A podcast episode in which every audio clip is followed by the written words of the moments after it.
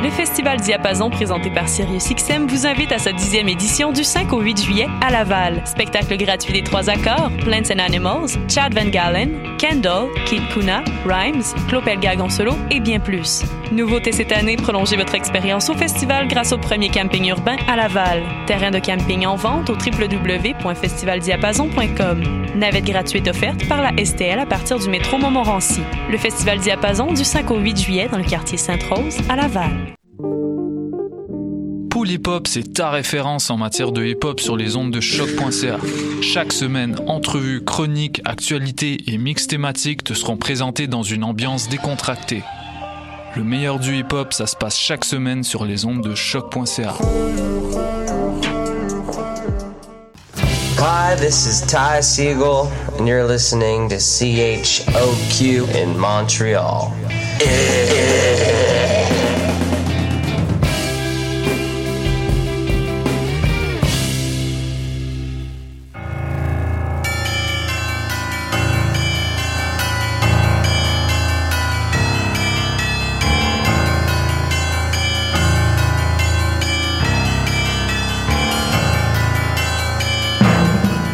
Bonsoir, vous êtes bien sur choc.ca, c'est le tome 23, chapitre 287 de Mission Crenoir.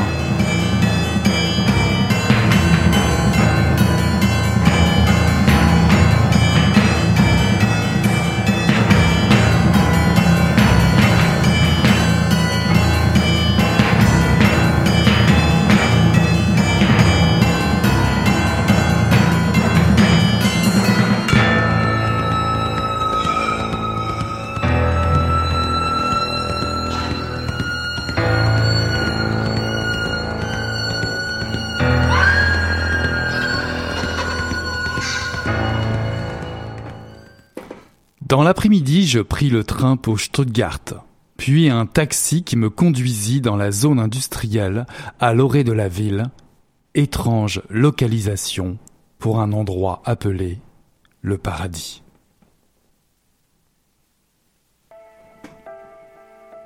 Le paradis était un méga bordel, maillon d'une chaîne, sa décoration, qui faisait du lieu un pseudo-harem marocain, avait été conçue par un illustrateur de Disney en plein trip d'acide.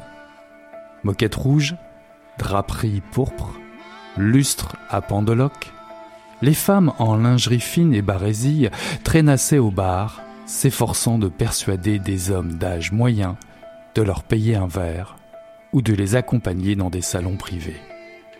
Un vrai restaurant servait des repas de 23h à 1h du matin. Je m'installais au bar, commandais un scotch et bavardais avec une certaine Helena qui m'avait l'air d'avoir la trentaine bien sonnée.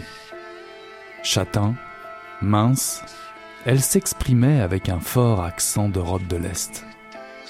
Nous transigeâmes à 70 euros et elle me précéda dans un long couloir jusqu'à une chambre où trônait un lit circulaire éclairée par des lampes à lave. Comme elle s'apprêtait à se déshabiller, je lui dis ⁇ Je veux seulement parler ⁇ Oh, ne me dis pas que tu es un de ceux-là, lança-t-elle d'un air blasé. Tu veux que je te raconte tout sur mon enfance difficile, c'est ça? Je sortis une photo de Kim de mon blouson. Tu la connais?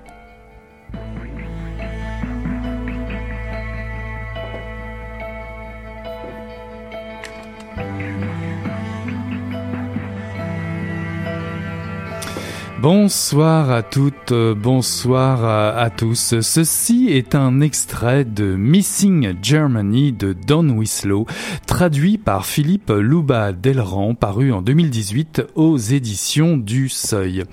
Avec le beau temps, avec la chaleur, la canicule, la lecture dans les parcs, à la plage, à la piscine, peu importe votre lieu de prédilection pour affronter euh, euh, l'insoutenable, ben c'est le moment c'est le moment de vous lancer, euh, ou en tout cas c'est aussi l'occasion à saisir de vous présenter quelques thrillers, ces romans à sensations fortes qui pullulent à cette saison de l'année sur les comptoirs de vos librairies indépendantes préférées.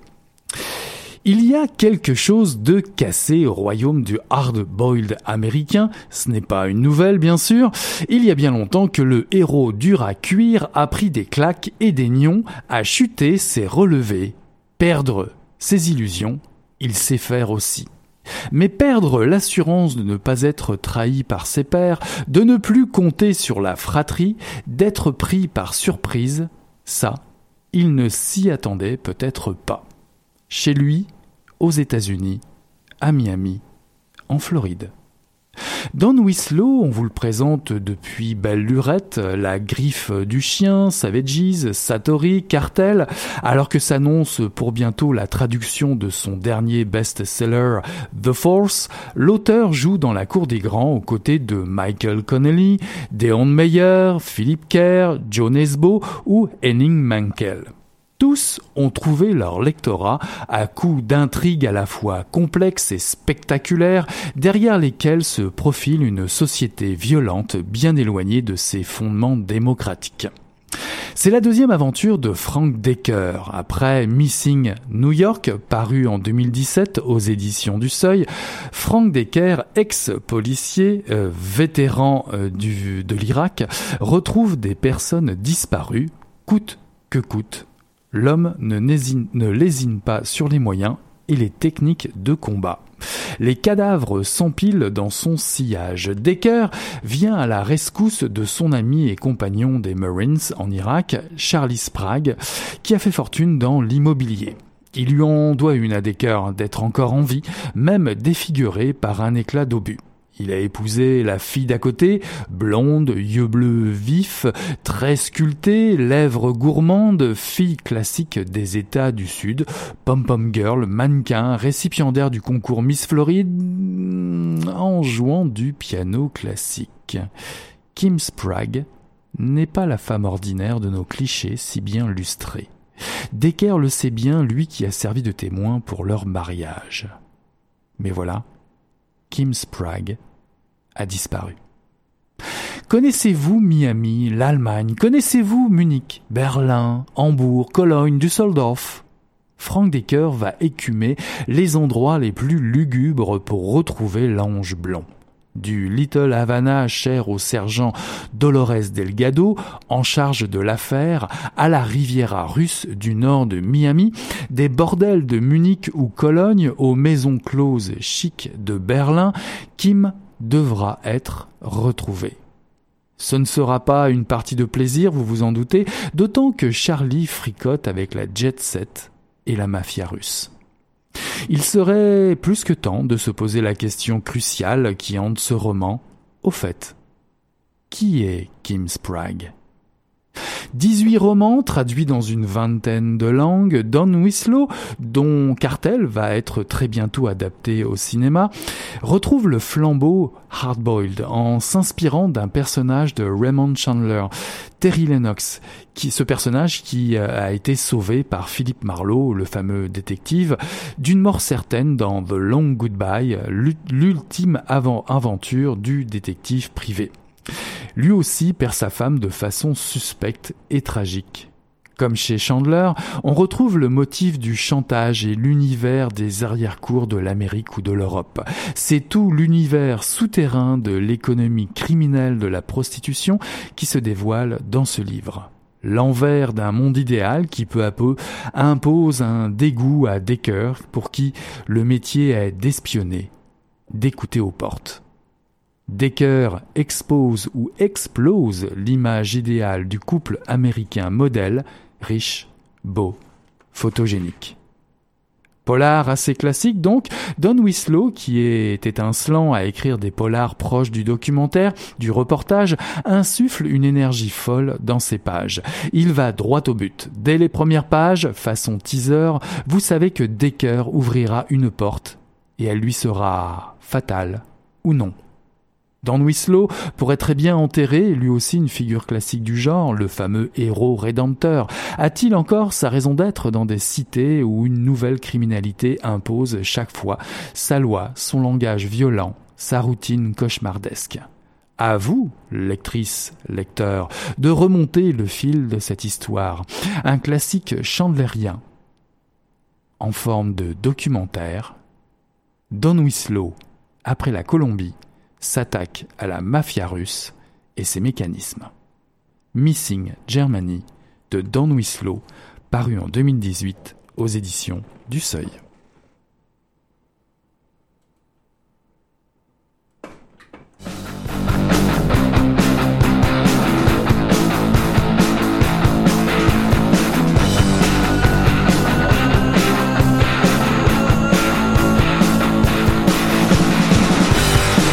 En voiture de sport, les profiteurs de guerre dans leur piscine, les milliardaires en goguette sur la croisette, écoute bien ce qu'ils te disent.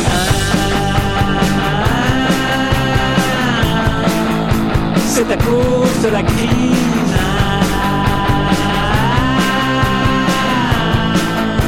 Oui, à cause de la crise, les héritiers bien nés la bouche pleine, ceux qui vivent dans le bon quartier, ces entrepreneurs héroïques, écoute bien ce qui t'expliquent.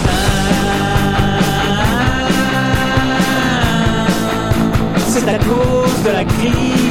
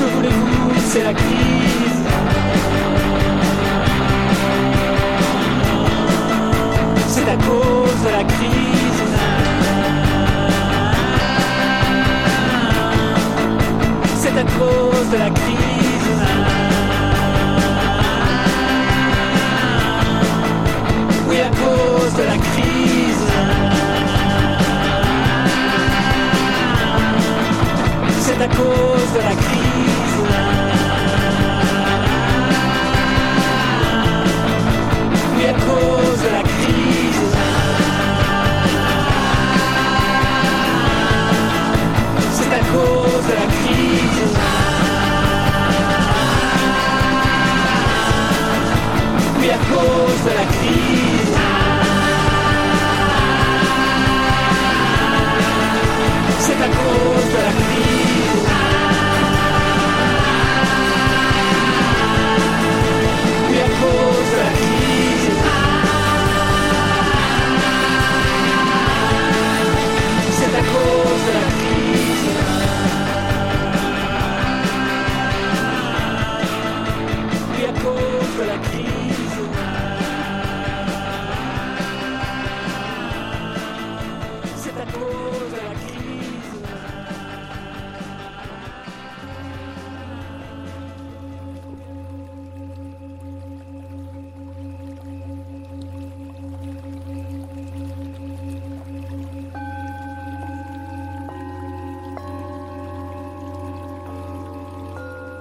24 décembre 1944.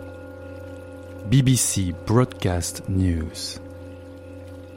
Nous apprenons avec tristesse que le célèbre tromboniste et chef d'orchestre Alton Glenn Miller est désormais considéré comme disparu en service depuis le 15 décembre. Miller était major de l'US Army et leader incontesté de l'Army Air Force Band.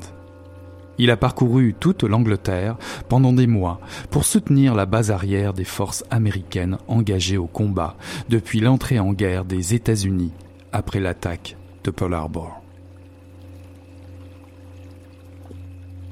Glenn Miller, né le 1er mars 1904, avait 40 ans au moment de sa disparition. Premier disque d'or de l'histoire, il a vendu plus d'un million d'exemplaires en 4 ans. À la suite plus de 80 concerts enregistrés pour la BBC depuis son arrivée en Angleterre l'été dernier à bord du paquebot Queen Elizabeth en compagnie de nombreux militaires, il était programmé qu'il se rendrait à Paris avec son orchestre où devait se tenir une série de spectacles destinés au soutien du moral des soldats qui ont libéré en août la capitale française du joug allemand et en particulier à l'Olympia. Aujourd'hui pour fêter Noël avec eux. Mais l'avion où il avait pris place le 15 décembre pour lui faire traverser la Manche n'est jamais arrivé à destination.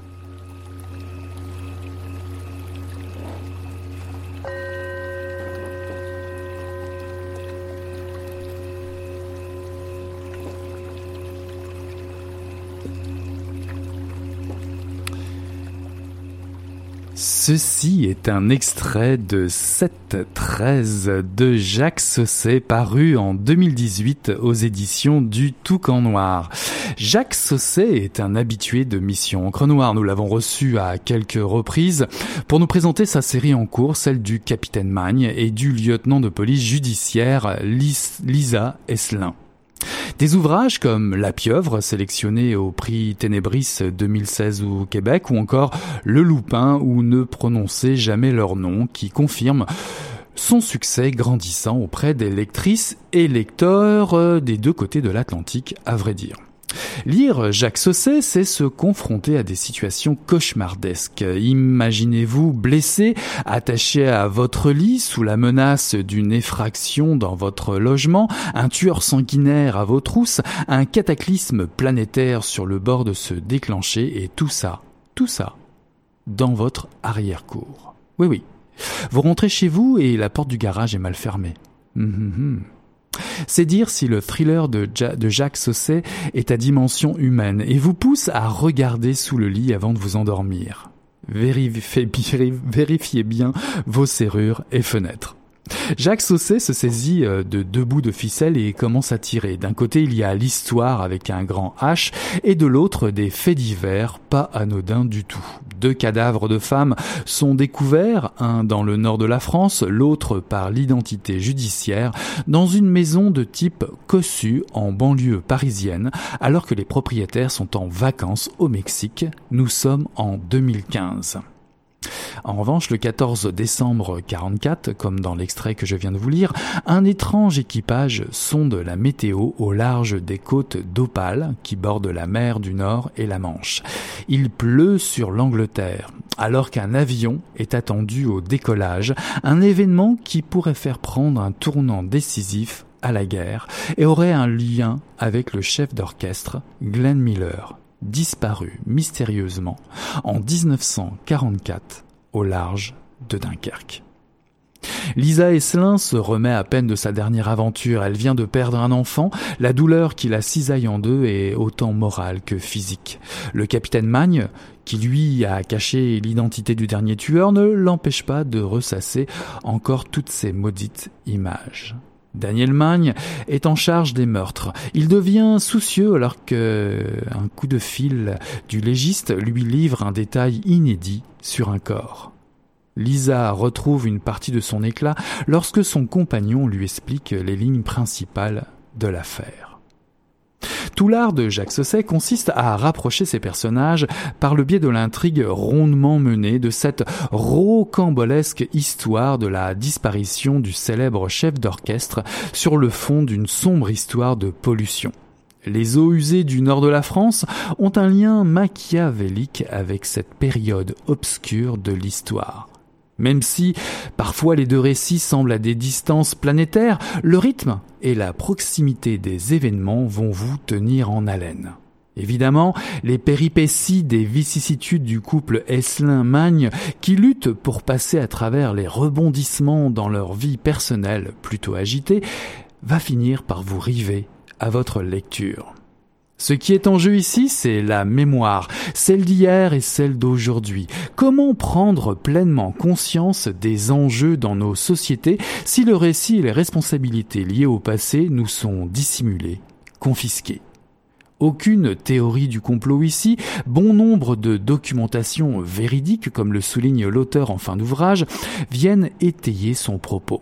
Il est à souligner aussi l'accident narratif qui a permis à cette histoire d'exister. Jacques Sausset s'en explique. C'est en partie le témoignage de son père qui lui a fourni une partie de la matière à écrire de ce livre et surtout d'y faire un lien tragique avec deux sujets brûlants d'actualité la pollution de la planète et des nappes phréatiques avec l'afflux massif de migrants, de réfugiés en Europe. Comme toujours, renouer avec le couple Esnin-Magne tient ses promesses. Rien de nouveau certes, ce thriller confirme le talent d'un auteur qui compte, un thriller puissant et éclairant. 7-13 de Jacques Sausset, paru en 2018 aux éditions du Toucan Noir.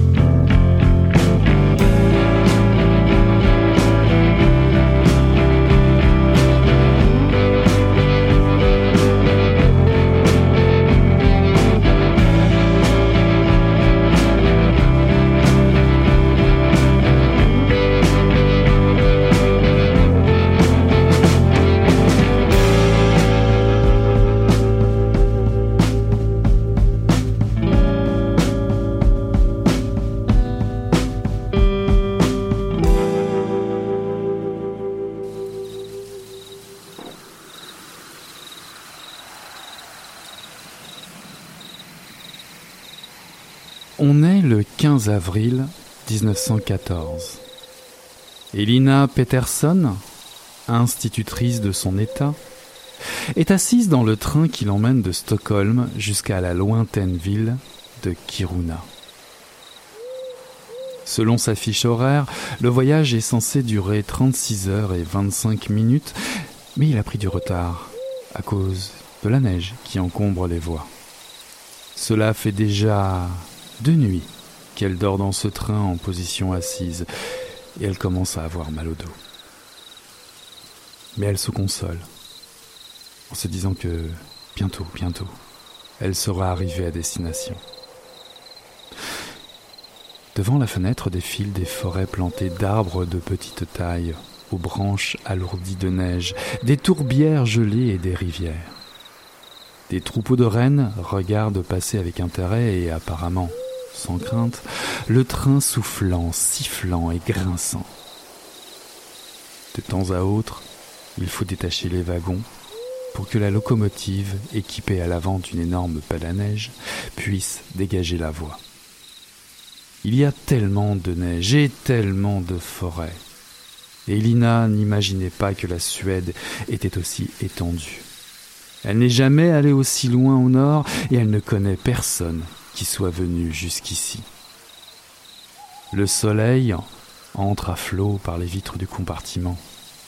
Des flaques de lumière éclatent sur la tapisserie des sièges, dégoulinant entre les motifs bleus et verts du velours. La lumière est si forte qu'on parvient à peine à garder les yeux ouverts. Mais elle n'a pas envie de fermer les rideaux et de se priver de ce paysage à couper le souffle. Elle est libre. Elle vient d'avoir 21 ans. Et elle est en route pour Kiruna, la ville la plus jeune du monde entier. Et c'est là qu'elle a sa place dans le monde moderne.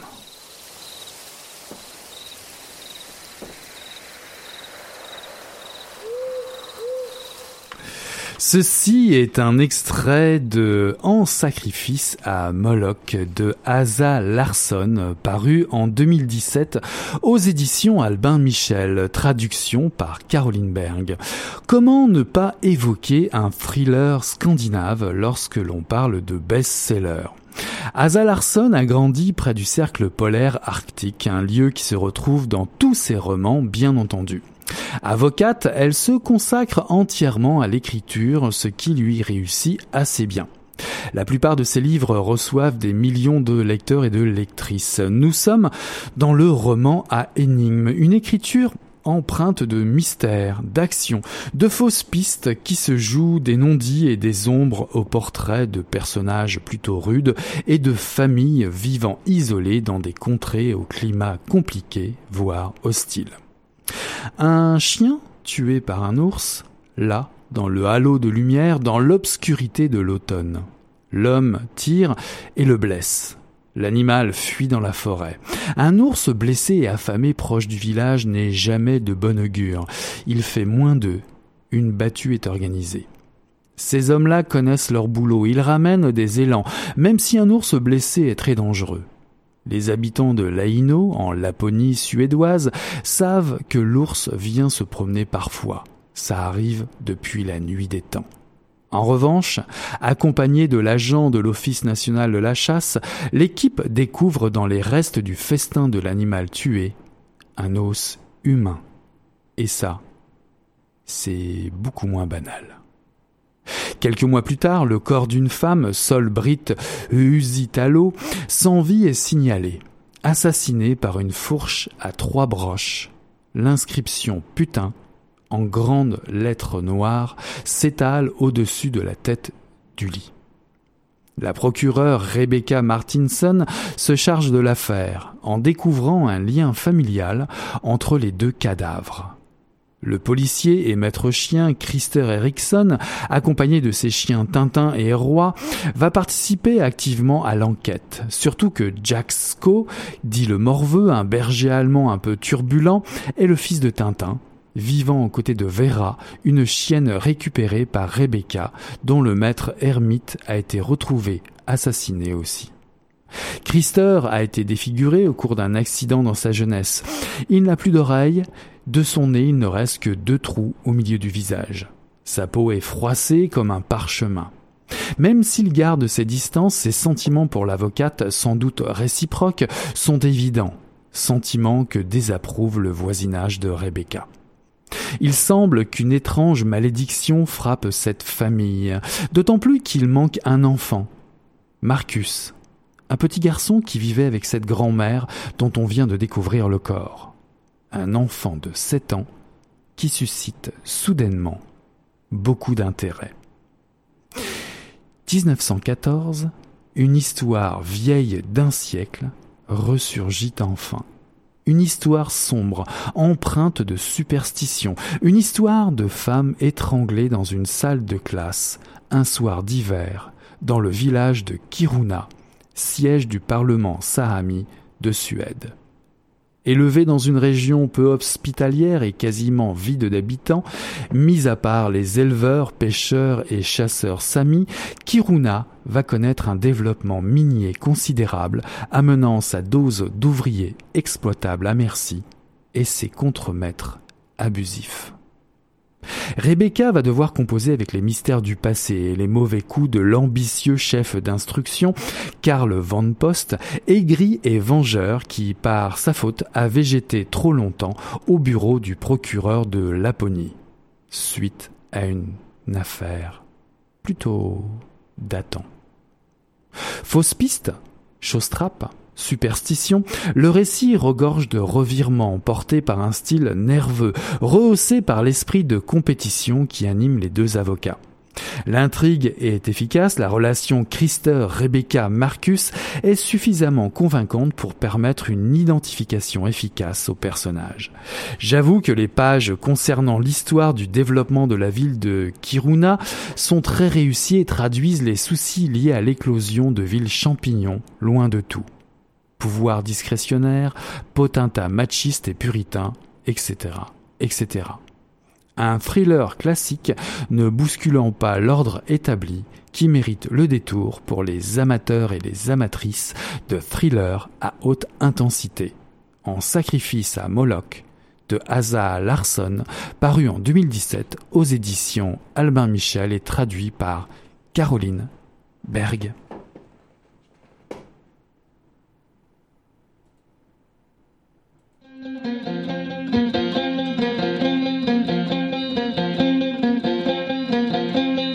Se dissipent en abysse, lavées comme après la mousson.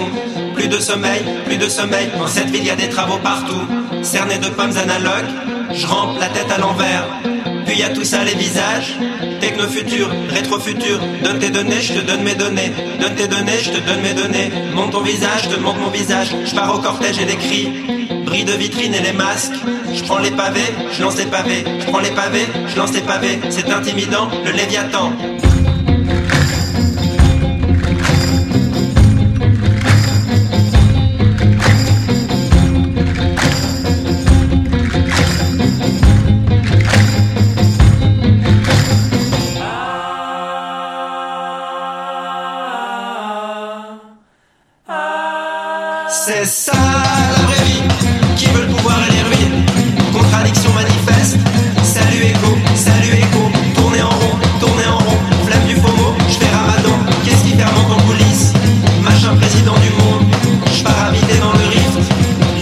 Les volcans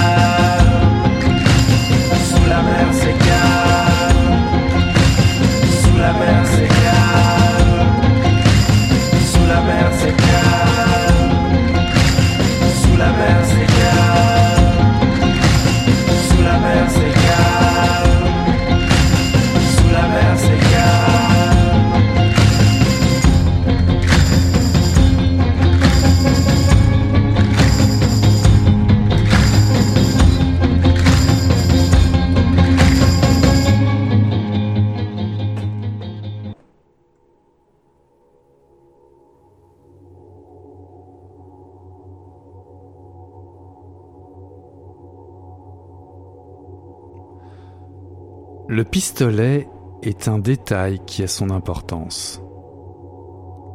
Aucun des Green Teens n'y a songé avant d'atterrir ici. Mais Eric a été clair dès le premier jour. On ne se déplace pas sans protection sur un territoire sauvage, 3000 fois moins peuplé que la France. Ça fait partie du protocole que vous devrez vous coltiner. Si ça vous plaît pas, don't come cry to me. Allez à Bruxelles. C'est pas moi qui fais les règles. On s'arme donc avant de sortir, même si personne ne s'imagine descendre un ours polaire. Et d'ailleurs, aucun d'entre eux n'en a vu en vrai. Ils en restent à l'image de la grosse peluche aux petits yeux absents qu'on voit dériver sur des lambeaux de banquise dans n'importe quelle vidéo de sensibilisation au changement climatique. Florence a atteint l'arête qui mène au sommet. Elle marque une pause pour reprendre son souffle. Eric et Pascaline sont distancés, elle ne les entend plus. Les tentes de Klimkamp ont disparu derrière la crête. D'ici, on se rend compte à quel point le sol du Groenland est plissé, travaillé par de formidables forces. Un pays pas fait pour la marche. Les scientifiques et les oiseaux migrateurs empruntent la voie des airs.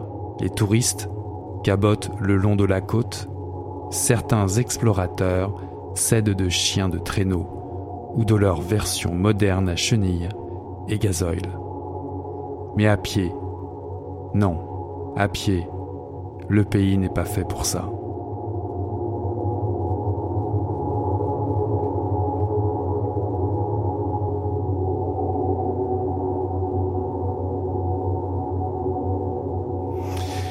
Ceci est un extrait de saison 1 de Standby, collectif d'écriture de Bruno Pellegrino Aude Seigne et Daniel Veataz, paru en 2018 aux éditions Zoé.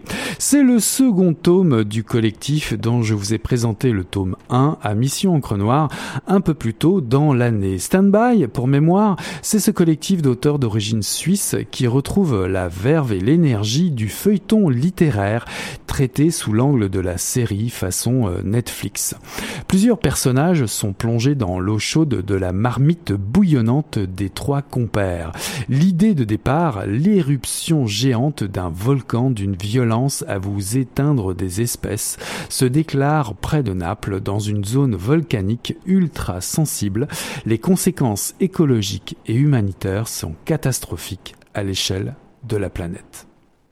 Les auteurs sont tous et toutes membres de l'AJAR, l'association de jeunes écrivains suisses, une organisation visant à faire la promotion de jeunes auteurs et autrices. Et on peut dire qu'on ressent du plaisir à suivre les aventures d'Alix, resté coincé à Paris suite au décollage manqué de son avion pour New York, victime collatérale d'une explosion dans la gare de Lyon ensuite, et qui depuis erre comme une âme en peine autour de la capitale française, cherchant une issue à son histoire personnelle. Toujours en quête de ses racines familiales au Monténégro, Vasco, de son, côté, accompagné de Nora et Virgile, approche du but en reconnaissant enfin le village de son enfance. Son oncle sera-t-il à la hauteur des retrouvailles? Que dire du rebondissement tragique que connaît l'équipe européenne faisant des recherches sur les changements climatiques coincée au Groenland en attendant, en attente en tout cas d'un retour sur le continent par avion, un avion qui n'arrive toujours pas. La menace imminente d'un hiver terrible s'affiche de plus en plus. Florence et Pascaline, deux adolescentes du groupe, sont témoins de l'affreux accident de motoneige d'Eric ce qui ajoute une dose d'adrénaline supplémentaire à leurs conditions déjà bien précaires. Il leur faut aller chercher eux-mêmes, elles-mêmes, des secours et traverser une contrée des plus hostiles. Comme dans bien des séries, le cadre se réduit beaucoup à la personnalité des personnages et surtout leurs interactions. Il y a un côté recette assez drôle et agréable dans lequel il faut rentrer. On sent que l'équipe de scénaristes prend plaisir à multiplier les rebondissements qui permettent d'aborder des styles d'écriture qui se découvrent peu à peu.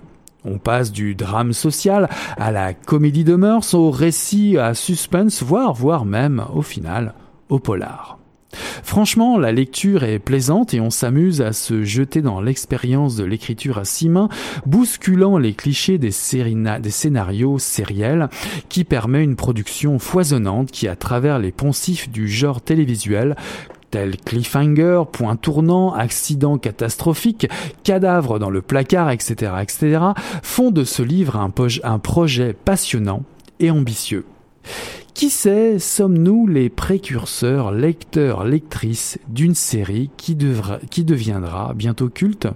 Allez savoir.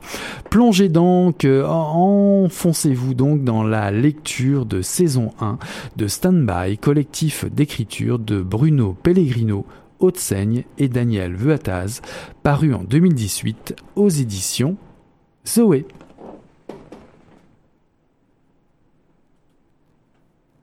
Je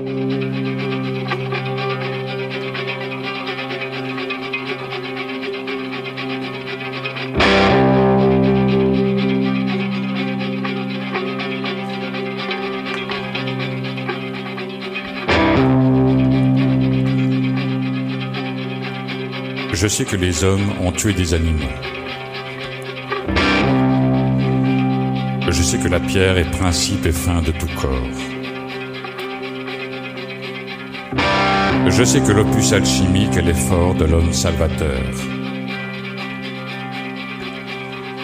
Je sais que la matière de l'œuvre est enfermée dans l'œuvre philosophique. Je sais que la maîtrise de l'énergie sexuelle joue un rôle magique. Je sais que l'alchimie n'a pas été un phénomène isolé. Je sais que le Saint-Office était parfois l'organisme le plus objectif de son époque. Je sais que les comtes juraient de prêter main forte à l'Église. Je sais que les habitants faisaient serment de dénoncer à l'évêque toute personne soupçonnée d'hérésie. Sais que les évêques visitaient eux-mêmes les villes et villages de leur diocèse. Je sais que les fauteurs d'hérésie étaient déclarés infâmes. Je sais que les seigneurs doivent rechercher les hérétiques. Je sais que certains ennemis de l'Église ont un pouvoir considérable. Je sais que les victimes furent innombrables. Je sais que les classes cultivées admirent la perpétuelle présence de Satan. Je sais que la certitude soutient et aveugle. Je sais que Philippe IV assista à l'autodafé du 30 juin 1680. Je sais que le pape Alexandre VI a divisé le monde en deux. Je sais que la peur de la contagion religieuse poussait les orthodoxes espagnols. Je sais que les 73 condamnés furent exécutés. Je sais que l'Avesta a été compilée dans sa forme définitive à partir de l'an 220 de notre ère. Je sais que les manichéens ont tourné la difficulté d'élégante façon. Je sais que la théorie de Mann demeurait l'ennemi le plus redoutable. Je sais que les bribes de la pensée primitive se détachent au gré des remous. Je sais que les policiers dissimulaient leur doctrine. Je sais que leur religion se situe entre celle du Christ et de Zoroastre. Je sais que Cosmas décrivait les bogomiles de Dragovista. Je sais que Pierre de Castelnau prononça une condamnation. Je sais que le pape décida de donner les pleins pouvoirs à ses légats. Je sais que Simon de Montfort écoutait la messe. Je sais que Blanche de Castille fit preuve d'une habileté vraiment diabolique. Je sais que Montségur était réellement imprenable. Je sais que les assiégeants essayaient péniblement de bombarder. Je sais que la capitulation devenait inévitable.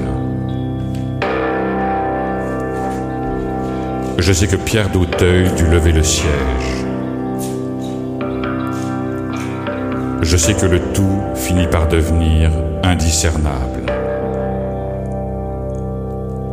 Je sais que l'Église n'avait pas toujours eu une attitude pouvant inspirer confiance. Je sais que le signe de la Vierge correspond au ventre et aux intestins. Je sais que les âmes célestes peuvent s'unir à des corps grossiers. Je sais que les dissensions se sont développées. Je sais que Urbain V n'avait laissé à Rome aucun échelon administratif. Je sais que l'élu n'est pas romain. Je sais que le médium est le jouet d'un esprit trompeur. Je sais que l'incarnation est l'épreuve de choix.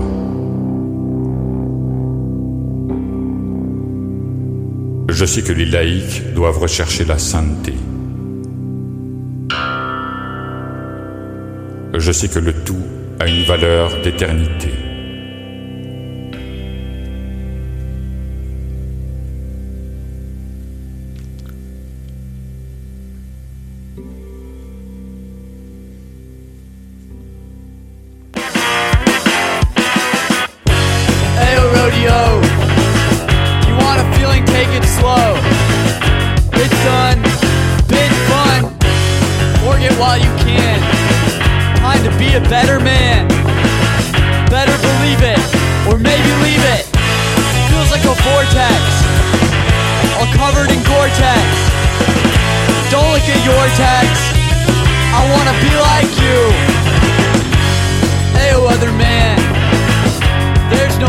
My hand.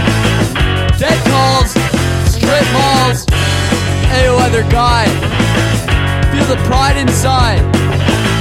My mind, I'm. I breathe and I bleed too. I'm pretty much see through. And I got old blue. I wanna be like you.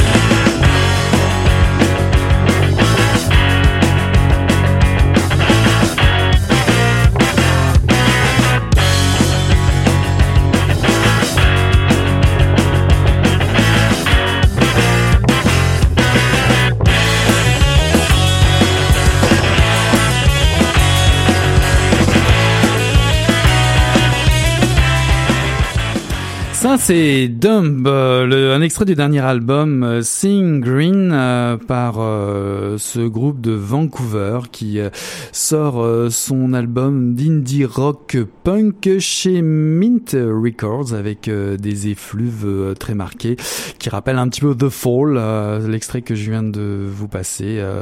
s'intitule Roméo à découvrir dans les bacs. Ça vient juste de sortir, puis ça fait une sacrée rupture avec l'extrait sonore précédent euh, des hérétiques, les hérétiques. Euh, les hérétiques, euh, ben, il s'agit de Anne James Chaton, accompagnée d'Andy Moore, un des ex-membres ou membres encore, euh, parce que le, le, le, le groupe est encore actif, membre de, des The à la guitare, et une autre guitare euh, tout aussi célèbre, celle de Thurston Moore, euh, oui oui, ce Thurston Moore de Sonic Youth, dans un album fascinant publié chez l'étiquette Unsound. C'est un album, en tout cas une session qui a été enregistrée euh, du côté euh, de Paris. Euh, il y a d'ailleurs un, un live qui été filmé. Il y a un making-of qui existe de, de, de ce show-là, des Heretics, un film de Benoît Bourreau. vous pouvez peut-être retrouver des copies sur le net. C'était une série de portraits fascinants de, de, de personnalités hérétiques à travers l'histoire. On y retrouve Caravaggio, William Burroughs, Mark Itzad, Johnny Rotten. C'est assez, c'est assez diversifié, mais je vous encourage vraiment à aller écouter ça. Ça rappelle un petit côté aussi, euh, je dirais, Bachung euh, dans ses derniers, son dernier album live, me semble-t-il, ou tout à ou carrément son dernier album, où il y avait un extrait euh, où il chantait comme ça euh, un, hymne, si j'ai bonne mémoire, avec sa femme, un, hymne religieux. Je me souviens plus du, du titre, je l'ai pas en tête. J'ai comme un blanc, un blanc de mémoire. En tout cas, ça rappelle un petit peu cette, cette ambiance un peu, je dirais, sacrée autour de, de musique expérimentale, expérimentale noise, poésie et, et mélodie euh, très accrocheuse. Euh, allez donc jeter une oreille sur cet album des euh, Heretics. Je vous ai fait aussi découvrir des extraits du dernier album, en tout cas du dernier EP à être publié, bah, qui est déjà sorti, je pense, le 30 avril 2018, mais qui annonce un album qui suivra bientôt de Christophe Souris. Qui est Christophe Souris? Ben c'est l'ancien batteur des Tugs. Et oui, oui, oui, qui, qui fait paraître un EP, un de titres qui s'appelle La Crise chez Slow Death euh, Records. Euh, après, euh, je dirais Pierre-Yves et ses frères Pierre-Yves et Eric Souris, les anciens membres de des Tugs, ce fameux band de français qui avait qui était un des rares à avoir publié chez Sub Pop aux États-Unis, qui a un, un succès beaucoup plus que d'estime d'ailleurs, un des groupes cultes du, du punk rock des années 90-2000 en France. En tout cas, Christophe Souris vous propose un, un deux titres qui est disponible depuis le 30 avril. Vous pouvez aller voir ça aussi sur Bandcamp, euh, La crise de Christophe Souris, euh, un de titres qui annonce certainement un album euh, de pop ironique et de punk abrasif qui promet. Je vous ai aussi présenté World Series. Là, on est parti en Nouvelle-Zélande pour le, son dernier album Stately and Betrothed. L'extrait Slow Going est extrait de ce, nouvel album publié chez Melted Iced Cream. Un excellent EP aux accents très pavement pour euh, les aficionados. Un nouvel EP qui suit l'album de l'an dernier, un album qui s'appelait Air Goofy. Euh, c'est un band de Christchurch en Nouvelle-Zélande euh, pour tous ceux qui aiment cette euh, pop punk punky euh, un peu trash un peu un peu je dirais euh, un peu sale. Euh, je vous conseille vraiment d'aller d'aller écouter aussi cet excellent EP qu'on trouve aussi sur Bandcamp les World série World W U R L D. Un inédit un exclusif sous la mer c'est calme du bain de Cyril Cyril. C'est un inédit parce que je pense que le, le, disque va sortir au cours de l'été. C'est une co-réalisation de Banque Bongo, Joe Records et Bandbard Records. Hein. C'est un extrait que je vous ai passé, euh, Sous la mer, euh, c'est calme. On avait déjà euh, écouté un, extrait, un single qui était sorti au cours de l'hiver, à la fin, de l'hiver. Hein. Une des sorties qui, va être à surveiller cet été. Je pense qu'on va en reparler à la rentrée. Euh, avant de vous laisser, j'aimerais vous faire écouter un extrait d'un groupe anglais qui s'amène très bientôt au Ritz. vous allez pouvoir fêter avec euh, c'est euh, londonien au sud londonien, je crois. Euh, peut-être la qualification de ce soir des Anglais à la Coupe du Monde de football. Ils sont le 10 juillet au Ritz. Il s'agit des Shame qui arrivent avec une énergie, un punk rock rafraîchissant qui rappelle le Teenage Kicks. Oui, oui, oui, carrément le Teenage Kicks des Undertones. Attitude et trashing post-punk au programme. En tout cas, du rock à son meilleur. On écoute un extrait Concrete. Música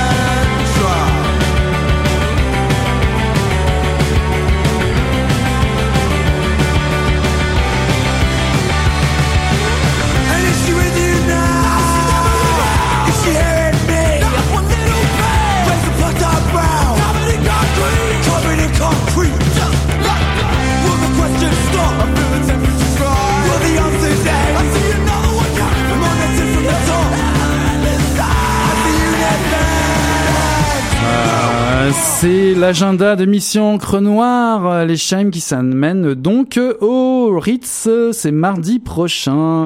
J'ai eu le plaisir de vous présenter ce soir Missing Germany de Don Winslow, paru en 2018 aux éditions du Seuil, 7-13 de Jacques Sausset, paru en 2018 aux éditions du Toucan Noir, en Sacrifice à Moloch de Assa Larsson, paru en 2017 aux éditions Albin Michel, et pour finir, Stand By, saison 1, tome 2 de Bruno Pellegrino, Aude Seigne et Daniel Vuatas, paru en 2018 aux éditions Zoé. Voilà qui conclut le tome 23, chapitre 287 de Mission Encre Noire. Eh ben, on tourne la page et on se dit à la semaine prochaine. Salut là!